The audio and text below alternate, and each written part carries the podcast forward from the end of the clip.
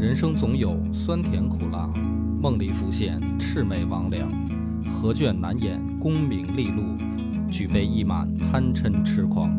野史下酒四电台，道出不一样的精彩。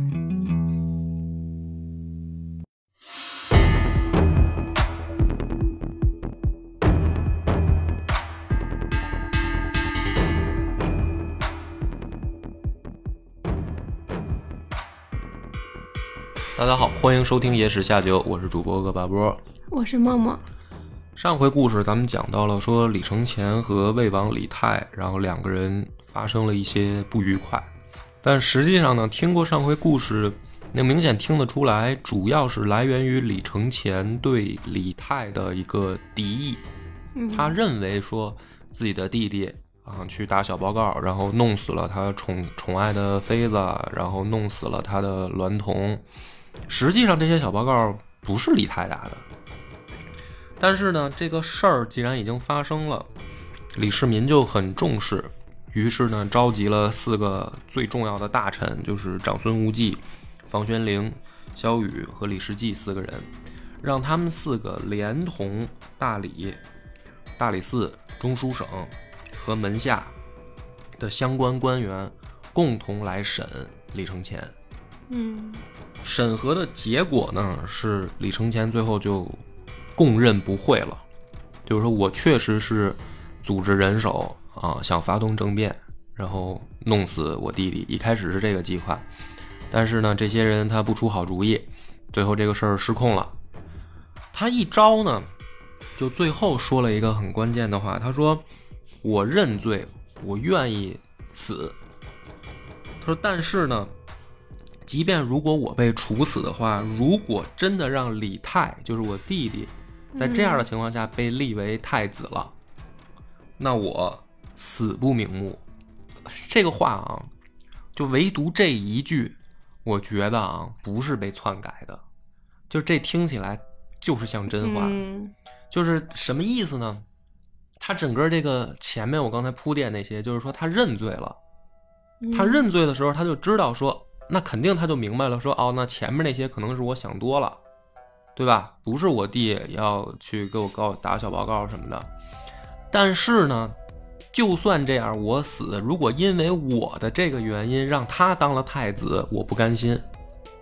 所以这句话我觉得不不是假的，而且呢，还说明了一个，就是说李承乾认为说，虽然这次他没弄我，他没有打小报告。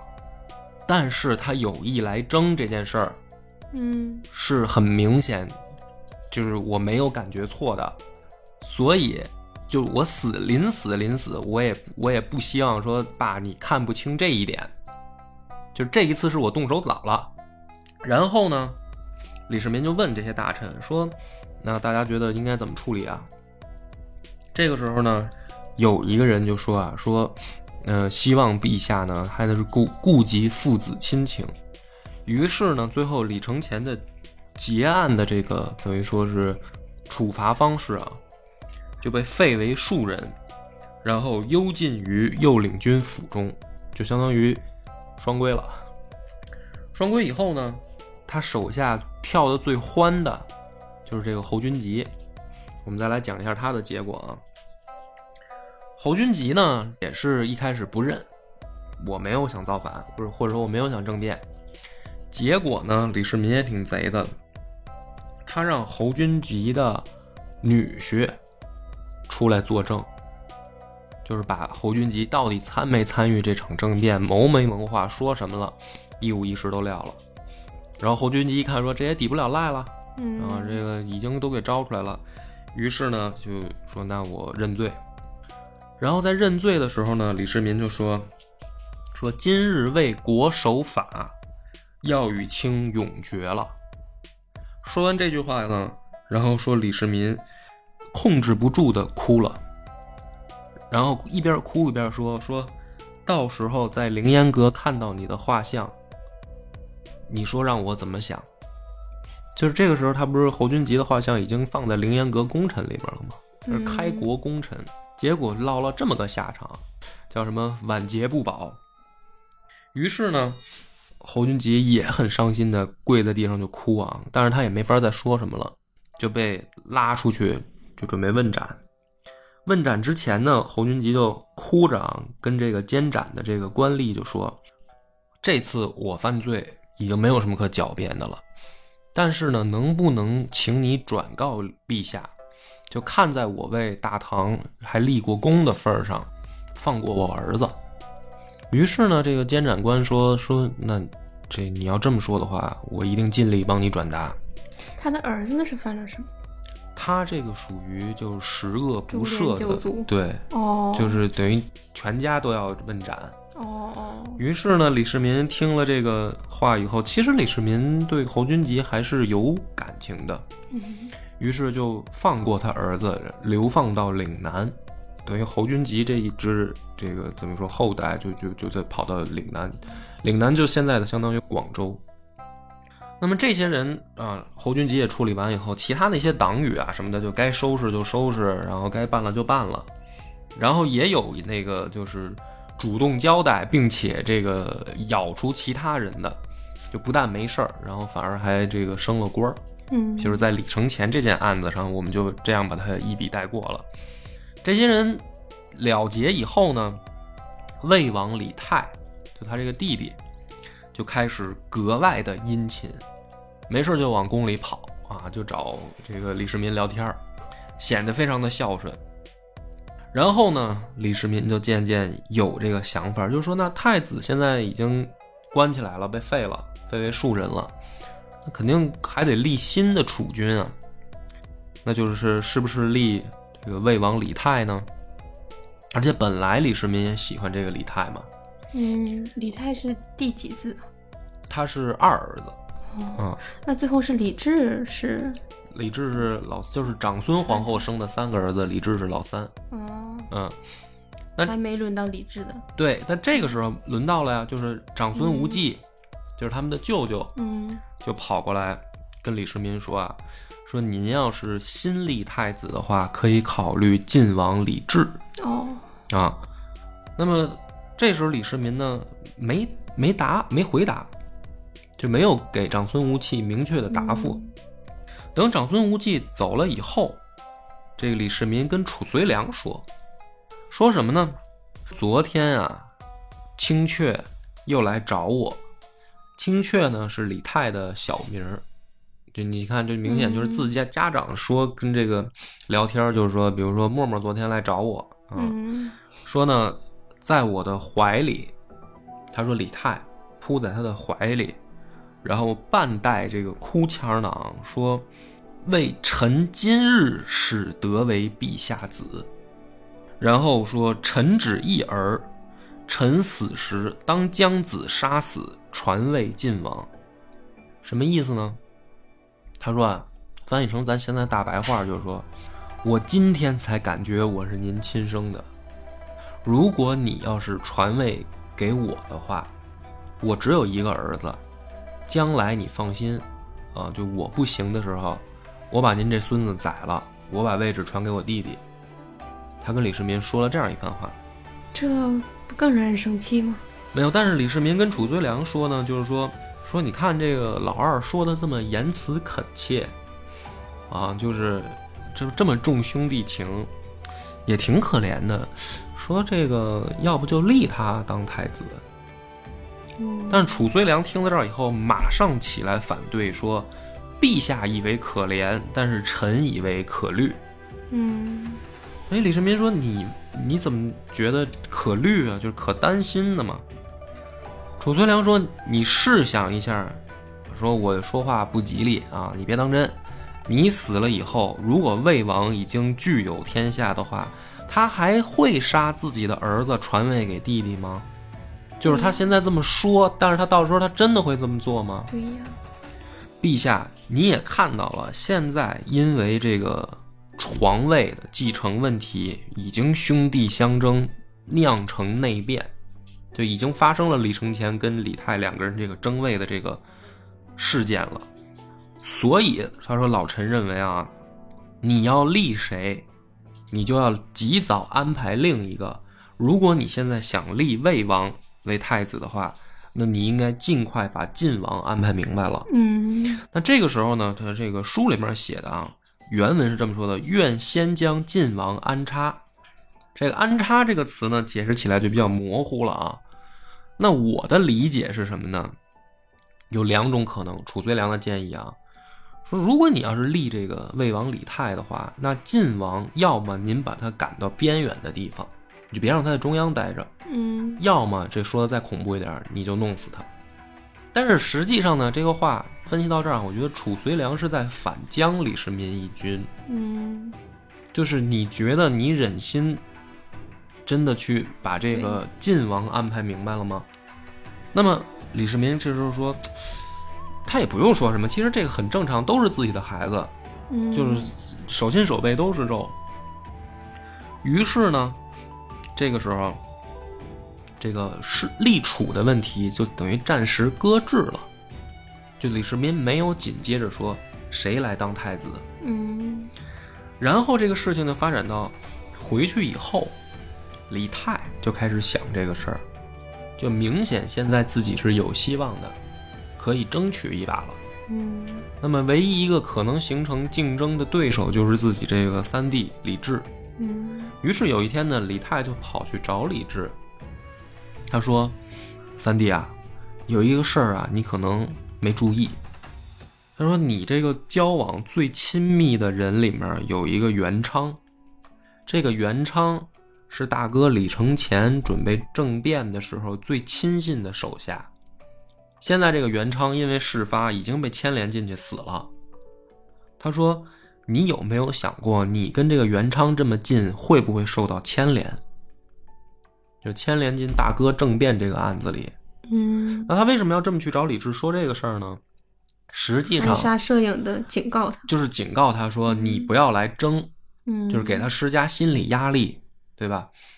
那么他可能认为啊，说我给李治施加了心理压力，李治心里面，哎呀，觉得这个争不过我啊，他他只要不争，那不是到时候就肯定是我的了吗？嗯没想到呢，他这么说完了以后，的确这个效果很显著。李治呢，天天就眉头不展，特别上心，说：“哎呀，这个事儿真的是怎么办啊？我当时跟元昌聊的那么好，结果大哥跟他出这事儿了，元昌死了，会不会父亲想认为我也在里面有事儿啊？”嗯，他天天就愁眉不展。然后呢，李世民就感觉出来了，说这个老三现在天天皱着个小眉头，撅着个嘴，也不高兴啊，这怎么回事呢？就过来就问他，说这个你到底怎么了？你看看得出来你这两天不开心啊？然后呢，这个李治就一五一十就说了，就直接说了实话，说说父亲，我担心那个你觉得我跟大哥这件事儿有关系。那李世民说：“我怎么会觉得你有关系呢？说这不是我跟元昌两个人关系不错吗？”李志民，李世民呢就想，因为都是自己的孩子，也都了解、这个老三啊，平常这个比较老实比，较老实，比较比较软弱，他不是那种好动这心思的人。他说：“谁跟你说的这些？”完了，然后李治特老实说：“我二哥说的。”李世民当时就醒悟了，嗯于是呢，马上连夜又叫长孙无忌、房玄龄、李世继、褚遂良四个人到自己的这个后寝寝室来，嗯或者说叫书房吧，可能寝室有点夸张了 啊。书房门一关，就把这事儿说了，说今儿我见着这个老三愁眉不展，我一问李泰怎么说的，他就跟这四个人一说，说你们怎么认为？那说白了，这五个人就连着李世民在内啊，那都是老江湖了，一听就明白了。那就说白了，李泰就是想争位，这不就是给自己弟弟施压吗？于是呢，这个时候四个人的建议啊，都是说，大哥，我觉得应该立老三，就是立李治。为什么？李世民自己在书上最后留下来的一段话啊，就是等他立了李治为太子以后，昭告群臣，就解释了说那天这五个老头儿啊，在书房里面最后到底怎么寻思的这事儿，为什么就把太子立成李治了？第一段话呢，他是这么说的：若立太，是储位可以谋取，自今以后，太子失道，藩王溃嗣，须一并废置，传诸子孙，永为后法。什么意思呢？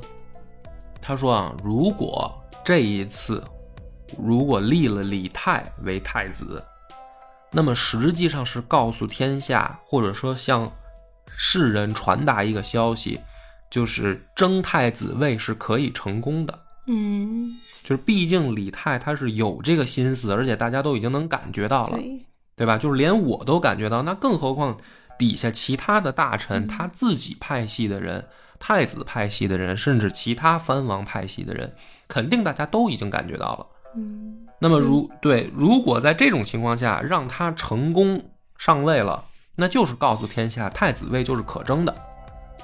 所以呢，说如果以后再出现这种情况，太子和争位的藩王两个都废掉，就是子孙后代如果再出现这种事儿，以这次的结果为标准。嗯，这是第一段话。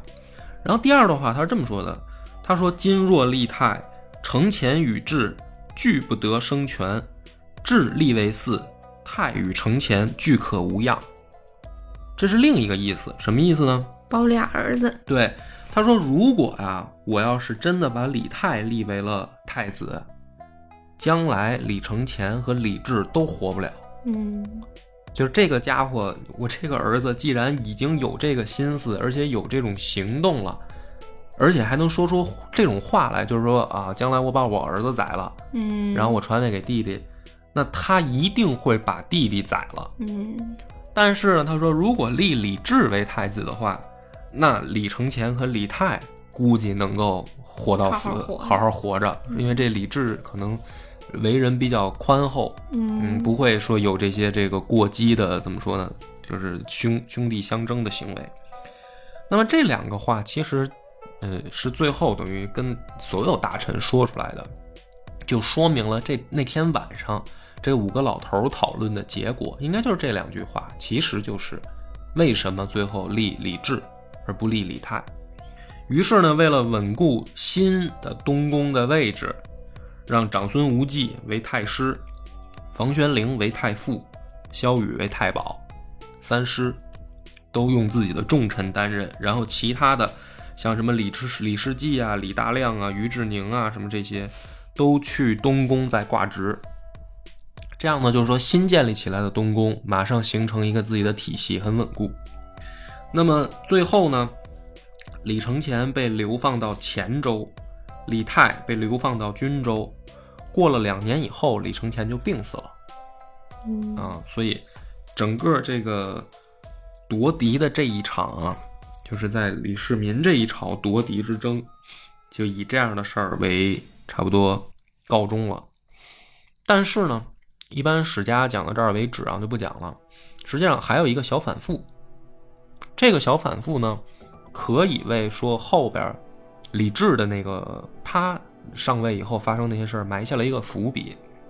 就是他把李李治立成太子以后啊，当时李治刚十六岁，就说白了，按咱们现在理解，那就是一个初中刚毕业的高中生，实际上年纪啊，还还很年轻，而且为人呢，之之前这么描述，大家也能听出来，比较老实，比较宽厚。嗯，然后他就怕这个李治不行啊，就每一次，但凡有什么事儿，他都带着李治，然后所有的事儿他就亲自教导，啊，甭管什么风吹草动屁大点事儿，李世民就跟这这个碎嘴的似的，就跟李治就叨叨说这事儿你应该怎么办，那事儿你应该怎么办。过了一段时间呢，书上有这么一段记载，说李世民嫌李治太软弱，然后呢又跑跑去啊找长孙无忌商量，说我觉得这个老三啊，因为我说这一二三是按照长孙皇后生这仨，嗯，实际上呢，如果按照他所有的儿子排下来的话，老三应该是吴王李克，就是还有别的妃子生的孩子。嗯。他找长孙无忌说啊，说这个李治呢太软弱，我觉得这个李克更像我，就是这种比如说文治武功的这种英武劲儿啊，还是说性格为人处事更像我，说要不改立这个李克为太子，你觉得行不行？这个时候呢，长孙无忌就说：“太子仁厚，将来必能守成成为明主。说陛下勿疑。”那么这个时候呢，李世民 特别逗啊，他说了一句：“说你不会是因为李克不是你亲外甥，所以你这么保李治吧？对吧？因为长孙无忌是他们舅舅，对就甭管前仨是立谁不立谁，他都是舅舅。嗯然后李世民这个话呢就有意思啊，因为书上记载，李世民说这句话的时候的态度是冷笑，就是如果没有前面这个描述啊，比如说光是这一句话留在史书上说，呃，你不会是因为你你这个是他亲舅舅，所以你去保他吧？那么解读还有空间，比如说什么空间呢？会不会说他半开玩笑，嗯说是用，就是等于开玩笑的语气，是吧？这个哥们儿之间说，你不会是这么想的吧？但是书上写的很明确，李世民是冷笑说，你不会是因为你是他们舅舅吧？那这就说明什么呢？说明李世民这个时候对于自己最亲近的这些人，其实也是有防范的。但是长孙无忌呢，你不能说叫很聪明，我觉得应该是很感情去打动李世民。他说有两点原因。第一点，说首先来说，太子这个位置很重要，嗯对于国家来说，这是一件大事儿。你怎么能够劳改呢？嗯就是你现在废了李承乾，哎，一会儿又想立李泰，然后后来又立了李治，现在好不容易确定了，你又想立李克，就是太子这件事儿，你本身就不应该改来改去，这是第一个原因。然后说第二个原因就是，既然你知道李治很仁厚，那么这个不就是一个优点吗？对至于我是不是他亲舅舅这个事儿，跟你选继承人这是两码事儿。你选继承人，你得看他到底谁将来能当好皇帝，嗯对吧？所以就说你不要再疑虑了。到这儿为止，这件事儿才是真正的叫落听了，就李世民不再担心猜忌了。但是呢，马上这个书啊，就是一个转折啊，就我们要讲的话，就是下面一件大事儿就来了。说贞观十七年的时候，传来了一个消息，新罗派使者到大唐，请求援兵。那么这个大家就可能懵了，新罗是哪儿呢？当时的这个大唐时候的朝鲜半岛有三个国家，一个呢叫高句丽，高句丽在东北方，就是整个朝鲜半岛的东北方，嗯或者说最上面、最北边，再往南一个叫百济，然后百济再往南是新罗。我们现在老说的这个高丽棒子啊，嗯就是这个全宇宙思密达，是实际上当时的那个新罗。哦当时的新罗派人来到大唐，说我们让人揍了，揍他的是高句丽。史书上有的简笔就写成高丽，哦但实际上思密达们的祖先并不是高丽，是那个新罗。那他为什么呢？因为当时说这个朝鲜半岛上这三个国家，高句丽最强，而且呢，之前就跟隋朝的时候，就是跟杨广死磕的，就是这帮人。然后这不是隋朝三次大征，然后还都还都没打下来吗？所以呢，这高句丽越来越强以后，他就想联合百济吞掉新罗。但是没想到后来呢，大唐这不是建立了吗？就没过多久，大唐就已经完成统一，然后建立了。这帮东北的这个小国也听说说新的这个中原王朝建立起来很强大，啊，就说那咱们别招他。于是呢，这三个国家都接受了大唐的分封，啊，首先高丽国王叫高建武，被封为辽东郡王，然后百济国王扶余章被封为代方郡王，新罗王真平被封为乐浪郡王，就是他们接受了唐廷的册封。嗯那按理来说呢，就不许打了，就是你们都是我的藩属国，你们互相之间就不许打了。于是呢，消停了一阵儿。但是呢，在贞观十七年的时候，出了一件事儿，就是当时的这个呃高丽有一个东部大人，就相当于东部的一个部落酋长。这个人叫全盖苏文，他姓全，叫盖苏文。然后这个家伙呢，平常据说是非常非常牛逼，在在这个整个高丽国里面，属于谁也不敢管他，经常犯法为非作歹。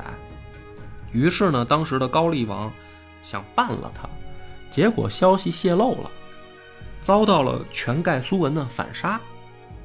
他把国王反杀了以后呢，自己立了一个傀儡，然后自己就称，就相当于在高丽就是实际上的国中之主了。哦，啊，就等于他立了一个傀儡王，然后这个家伙又去联合百济，先联了姻，啊，搞了一个政治婚姻，然后准备继续吞并新罗的计划。当时呢，新罗更点儿背啊，就是后来那个新罗被封的这个勒浪郡王死了，死了以后呢，留了一个女儿，就是善德女王。嗯啊，这个是喜欢被死宾大本拍成影视剧啊，然后大吹特吹的一个一个女王。这个女王当时呢就碰到这件事儿，就是我我这个国家本来就弱，然后呢现在他北边这两个国家还联合想揍我，我也打不过人家。于是这个善德女王派了使者跑到大唐来说：“你得管我。”那当时呢，其实大家就对历史这个。本身咱们自己国家这这个事儿，好好多人都不了解啊，就更何况国外了。就是说，他怎么还立了一女王呢？就这个事儿，好多人其实不太理解啊。只有女儿了。不是，不是这个意思。其实当时的新罗，说白了，棒子们的祖先，嗯那个时候脱离母系并不远，就是他并不，他虽然也是很呃，就你想从汉朝的时候开始，已经受到中原王朝影响了啊。但是在新罗这个地方，其实还是有一定的母系社会遗留下来的痕迹。也就是说，女人去作为一家之主，不是一个很久远的事儿，哦它跟咱们不一样。所以呢，这个善德女王在当时她执政以后，她的政敌也是女人嗯啊。这个是大家就不就就就，其实最有意思的一幕就是，马上后来咱们的武则天就要出来了。对，对，然后日本马上也要出一女皇，就是曾经在东亚地区有有一个时期是三个女王当政，哦这个特别有意思。但是我们讲到这儿，我们先接着往后讲啊。这不他跑到大唐来请求援兵吗？然后呢，李世民就得找大家开会啊，就是说这事儿应该怎么办啊？李世民呢就想的很简单，就说那这个小国边远地区，这个让大哥来主持公道嘛。于是就说派使者去这个高丽，然后宣示一下我的这个主张，啊，就不许打了，都听话。结果使者去了以后，高丽的这个就是全盖苏文拒不听命，就是他并不服从管理。嗯于是这个消息再回来的时候，李世民就把老头子们又都叫来了，说怎么办？然后呢，第一个啊又是褚遂良站出来说话，削他。嗯、没有。褚遂良说：“远渡辽海，王讨小夷，万一失败的话，伤威损德。哦就是说，这个地方啊，属于边远地区。嗯如果我们派兵去征讨他，赢了，没什么了不起的，本来就比咱差得远嗯啊。但如果说没赢，对于我们现在的这个中原的怎么说呢？大家就都觉得你很厉害嘛，嗯这对我们的威严是有损失的。所以呢，实实际上褚遂良的后半句没说明白啊，但是他这意思表达的很清楚，就是睁一只眼闭一只眼，让他们爱怎么打怎么打去。嗯就不管了，啊，就是该管的我们派使者说了，他不听，不听就算了呗。但是李世民这个时候呢，摆出来的自己的态度很强硬，他说：首先，这个全盖苏文弑君，就是从这件事上来说，这是大逆不道。他说，其次，拒不听命，所以有这两个原因必须抽他。但是呢，这个其实也很有意思，就是首先李世民说这话的意思，我觉得啊，就是说如果他听我的命令的话，他弑君其实也就没事儿了。就是你琢磨哈，他说两个点，他说第一个他弑君，第二个他不听我命令。那你反过来想呗，那就是如果听你命令，他弑君不就没事儿了吗？嗯啊，他说，所以呢，这个必须得抽他。于是呢，这个时候，李世民做了一个很很嚣张的决定，他说我要御驾亲征。那么这个言论一出来，在当时的这个大唐啊，就是一个很敏感的信号了。为什么呢？因为大隋正是因为最后这件事败的。就御驾亲征。对，就是隋朝的败亡，这我们在讲流行王朝的时候，已经快讲到这个也是征高句丽这件事儿啊。大家总结起来差不多呢，就是一点，就是乱用民力。隋朝那么强的一个王朝，马上二世而亡了。嗯。乱用民民力呢，在你再往下细拆分，实际上就是三件事儿。第一个呢是修大运河，嗯。第二个呢是南北四处的巡行，第三个就是征高句丽。嗯。而前两件事儿的时候呢，大家往往记载它还是以功绩来记载的，就是杨广，比如说开大运河这件事儿是福泽千秋万代的，包括到现在我们都还能受益的。所以虽然当时乱用了民力，大家也公平的来说，修大运河是一件好事儿。四方巡行呢，实际上也是一个意思。你比如说北方巡行，震慑突厥，然后西边去灭这个吐谷浑，或者说去西域之路上巡行，南方巡行，这些呢，大家公平的来说也能明白，说杨广你是为了稳固隋朝的统治，嗯你要四处巡行，虽然也耗费了不少人力物力，但是好像也是必要的。但唯独后来三征高丽这件事儿，他还失败了，是就作为了一个怎么说呢，叫无可争辩的错误。就你明明可以不打对，但结果因为你强行发动战争，导致人力物力耗费巨大，然后拖垮了大隋王朝。所以李世民这个时候说他要御驾亲征的时候，对于整个大唐来说，这是一个非常危险的信号。就是我们大唐刚刚建国没多长时间，你现在就要干杨广曾经干那件事儿，你又要御驾亲征，你这不是疯了吗？但是呢，谁也拦不住。尤其呢是这个李世继，李世继说，这时候在这个敲顺风锣，他说：“陛下，我觉得就应该打。说当时打薛延陀部的时候，要不是魏征拦着，现在薛延陀都被咱灭族了。说你看这个，这有什么不能打的，对吧？就是幸幸亏现在魏征不在了，你说这话就是这意思。你说现在魏征不在了，咱咱没有人捣乱了，咱该打就打吧。而讲到这儿的时候呢，这个又得说一句题外话，魏征在这个时候的时时间点上的这个评价啊，就是大唐那个时候在这个时间点上评价。和他刚死的时候已经不一样了，因为魏征当时推荐过侯君集，就是魏征活着的时候说，我要是死了以后谁能当宰相？我觉得侯君集行。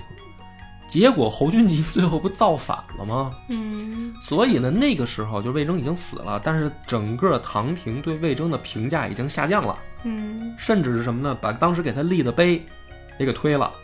这个老小子不会是活着的时候就跟侯君集有什么猫腻吧？所以呢，这个时候李世继他敢说这个话，他说：“你看，现在幸亏没有魏征了，这都是后话啊。”他这么一敲边锣呢，李世民就更带劲了，因为李世民本来就喜欢打仗，嗯，就是当时这个唐廷统一南北的时候，就是李世民跟去外面打仗，所以他很有信心。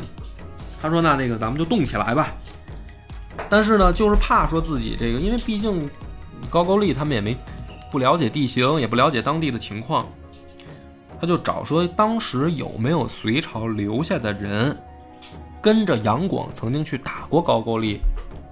哎，还真有一个，这个人叫郑元寿。然后呢，李世民就把这个郑元寿叫来，就是说你跟我说说，这高句丽当时你们为什么没打下来啊？就是我们现在也要干这件事儿，吸取一下你的经验。郑元寿说呢，其实很简单，就有两个原因。第一个呢，路途遥远，运输很不便利。第二个说高丽人本来就善守城，说就这两点原因，所以我们没打下来。说今天您要问我，我也劝您别去。于是呢，李世民吹了一牛逼，说今日比不得隋朝了，就是我跟隋朝不一样，说攻势看朕破虏，就是我肯定能干成这件事儿。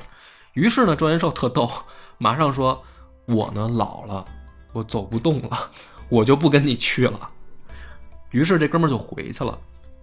回去了以后呢，李世民就这回就下定决心要征高丽啊。于是呢，调动了江淮岭陕各方的兵力，而且呢，决定分兵两路，一路呢由刑部尚书张亮。打造了五百艘战舰，从莱州出发，走海路去打高，就是整个朝鲜半岛。他的目标是平壤。然后另一路呢，由李世继率领，走陆路，率兵六万从辽东出击。也就是说，这次唐朝的这个东北之争是兵分两路，而且是海陆并进的。走到一半的时候呢。坏消息就来了，啊，说留在京城的副留守李大亮同志病故，就是李世民这次御驾亲征，他把太子也带走了，把李治也带在军队里，这不正好教儿子方便吗？所以京城留守的是房玄龄，然后副留守是李大亮。等他走到一半啊，京城来信，李大亮死了。本来呢，他还挺伤心，说那个大哥您先别急着伤心，说这儿还有一封遗书。就是遗表，不能叫遗书啊！就临死之前上了一封奏折，打开一看，李大亮说：“能不能别去了？” 李世民 就说：“哎，真这真糟心啊！说这个大军已经出动了，你给我来这么一出。”然后呢，也没听，接着往前走，又没走多久呢，走到定州的时候，啊，就觉得说李治你就走到这儿就可以了，你留在这儿监国，就你别再往前线去了。嗯啊，万一这个是吧，刀剑无眼，把你给伤着怎么办？说你留在定州，所以呢，在定州短暂停留的时候，又有一个人追上来了，谁呢？就是尉迟敬德，尉迟恭。这个时候的尉迟恭已经退休了，就是回家去养老去了。嗯，然后自己单人匹马追到定州来，就为了见李世民。见面以后呢，尉迟敬德就说：“说大哥。”你现在御驾亲征，长安、洛阳府地空虚，就是为什么隋朝前两次失败啊？就打到一半，不是说拿不下高丽，嗯，是打到一半就撤兵了。为什么撤兵啊？就是因为内地有人造反，嗯，就是李密呀、什么杨玄感啊这帮人，他们当时不造反吗？所以他前两次没成功。你现在这不就是诱导隋朝的覆辙吗？人都带到东北来了，中原怎么办啊？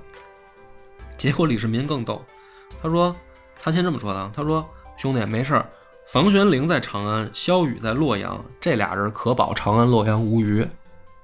然后说完这个呢，说你还能打仗吗？说你要能打仗，收拾东西跟我一块儿去东北。尉迟敬德呢也没招，说那行吧，我这个我倒是还能打得动，那我陪你走一趟吧。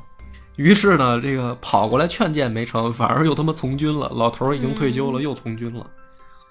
但是呢，不得不说，李世民在前方作战的时候还是很顺利的。就是他告诉李世继说：“你啊，佯攻柳城，暗渡辽水，第一个军事据点先拿下盖平。”结果很顺利，李世继就打进去了，就等于陆路这一路就突进去了。嗯，水路那一路呢？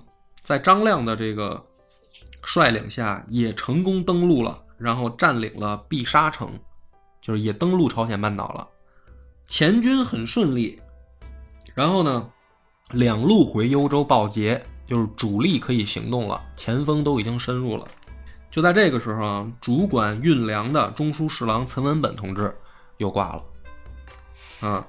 临死之前呢，反正那意思也就是大哥 别去了，别去了，行不行？就是反正这一路上就不停的有人说大哥别去了，大哥别去了，我我不我已经死了，你能不能在最后跟你说一句？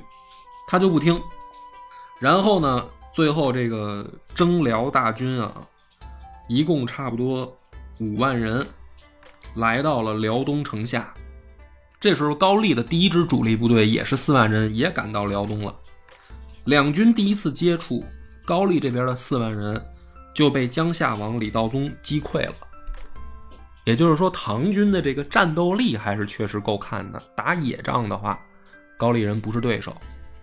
于是呢，李世民就很开心啊，很嘚瑟，说：“你看，我说这一仗没什么问题，你们还都不信。你看现在咱把他辽东城围了，这不就是早晚的事儿了吗？他援兵都被打退了。”于是呢，唐军在辽东啊，据说围城数十匝，就是把他围了个里三层外三层。然后李世继杀入城中，斩首万余，把辽东城改为辽州，这就算占领了。嗯然后进一步攻打白岩城。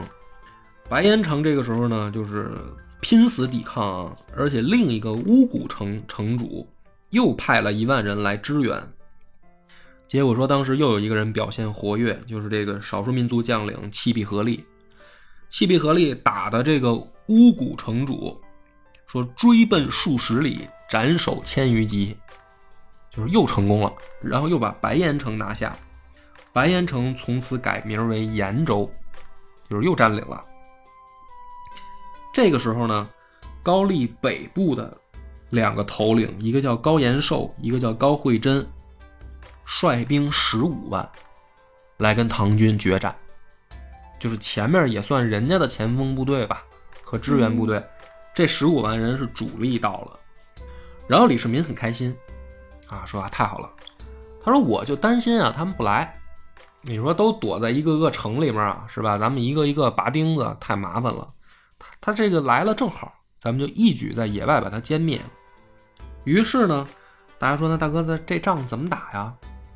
他就先叫来一个另一个突厥的将领，叫阿史那舍尔，说呢给你一千兵马，你呢去打这个十五万人，但是呢我就有一个要求，你只许败不许胜。然后。这个我觉得他也说多了，然后你一一千人嘛，这个打人家十五万人，他也赢不了嘛。嗯结果很顺利呢，这个高延寿跟高慧贞就轻敌了。嗯就是他们两个说啊，老听说大唐的军队如何如何了得，如何如何牛，这一接触发现也不过如此嘛，打的丢盔卸甲，到处乱跑的，说咱们就追吧。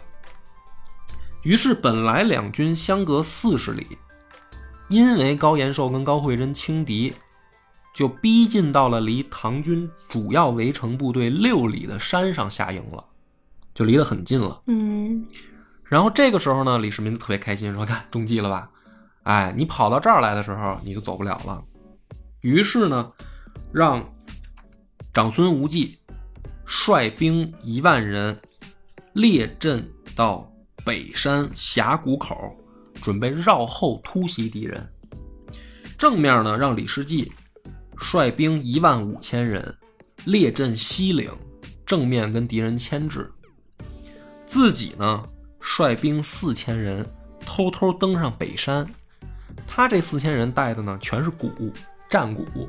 嗯他临走的时候呢，跟这个哥俩，跟李世继、跟长孙无忌约定，说你们俩呢，到了预定地点以后，先别动手。什么时候听见我在山上敲鼓，什么时候两边一块儿动手。嗯这个时候呢，李世民就很开心啊，带着四千人爬山，然后把鼓都架好了，就看底下啊，说首先李世继这边已经列阵完成了，那十五万人跟他对阵，两边的阵势已经列好了，然后看见北山那边隐隐有尘土起来，就知道长孙无忌也到位了。嗯这个时候等于包抄的这个架势已经形成了，但实际上这一仗呢，就是说你毕竟两股部队啊，说前后夹击，你也不过就是不到三万人嘛，是。而对方被包进来的有十五万人，所以这个时候谁胜谁负还不一定，嗯就人家可能一开始被你打了个手忙脚乱，但是毕竟人数优势在那儿呢。对没想到呢，这因为已经达到了既定的作战方针以后，李世民就是敲鼓了，那咱就看谁猛了嘛。嗯。结果一敲鼓，两边部队齐出的时候，就发现李世继这支部队里边冲出来一个白袍将军，手持方天画戟，一马当先，大声呼喊着就冲入敌阵。然后冲入敌阵以后，左杀右突，如入无人之境。这个时候，后面的唐军纷纷跟上，就把十五万人的战阵搅乱了。就是这个高延寿跟高慧贞本来还确实被打了个措手不及，但是正想组织力量列阵的时候，就被这一支白袍将军的兵马打得溃不成军了。然后结果是这一仗，在这个山里面斩首两万余级。李世民在山上看着就就坐起来了，就是很高兴，就是我天啊，没想到我手下还有这样的人。回营以后，别的都不问，马上就问说我在山上看见的那个一马当先冲进敌阵的那个白袍将军是谁？快把他叫过来。那么这个人是谁呢？欲知后事如何，且听下回分解。我们的微信公众号叫“柳南故事”，柳树的柳，南方的南。如果还没听够的朋友，欢迎您来订阅关注。